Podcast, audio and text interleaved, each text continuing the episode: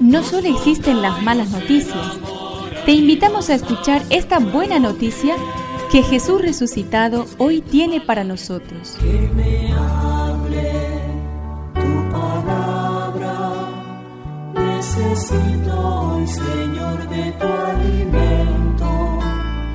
Hoy en todo el mundo se escuchará esta palabra. Mateo 21 del 33 al 46.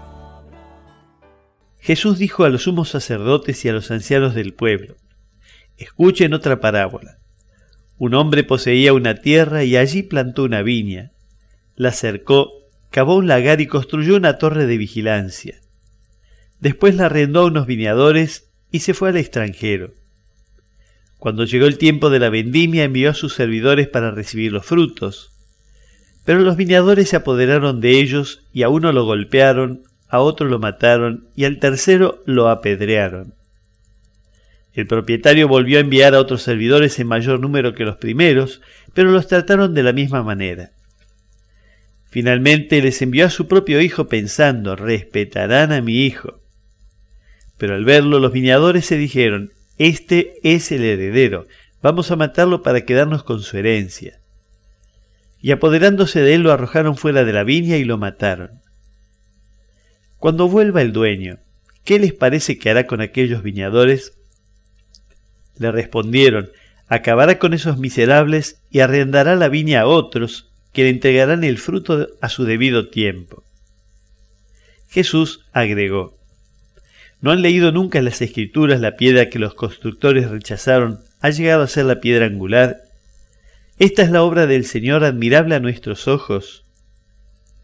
Por eso les digo que el reino de los cielos les será quitado a ustedes para ser entregado a un pueblo que le hará producir sus frutos. Que me aliente tu espíritu, necesito que me llenes de valor. Jesús critica en esta parábola a los dirigentes religiosos de Israel que se creían dueños del pueblo de Dios o la viña del Señor. Solo piensan en sus intereses, matan a los profetas. Un día ejecutarán a Jesús. Dios no contará con ellos para acoger el reino de Dios y su justicia. La parábola es una advertencia para los dirigentes religiosos de todos los tiempos. Cuando se sienten dueños del pueblo de Dios, matan la voz de los profetas y apagan el Espíritu de Jesús. Dios no puede contar con ellos para llevar a cabo su proyecto de un mundo más justo.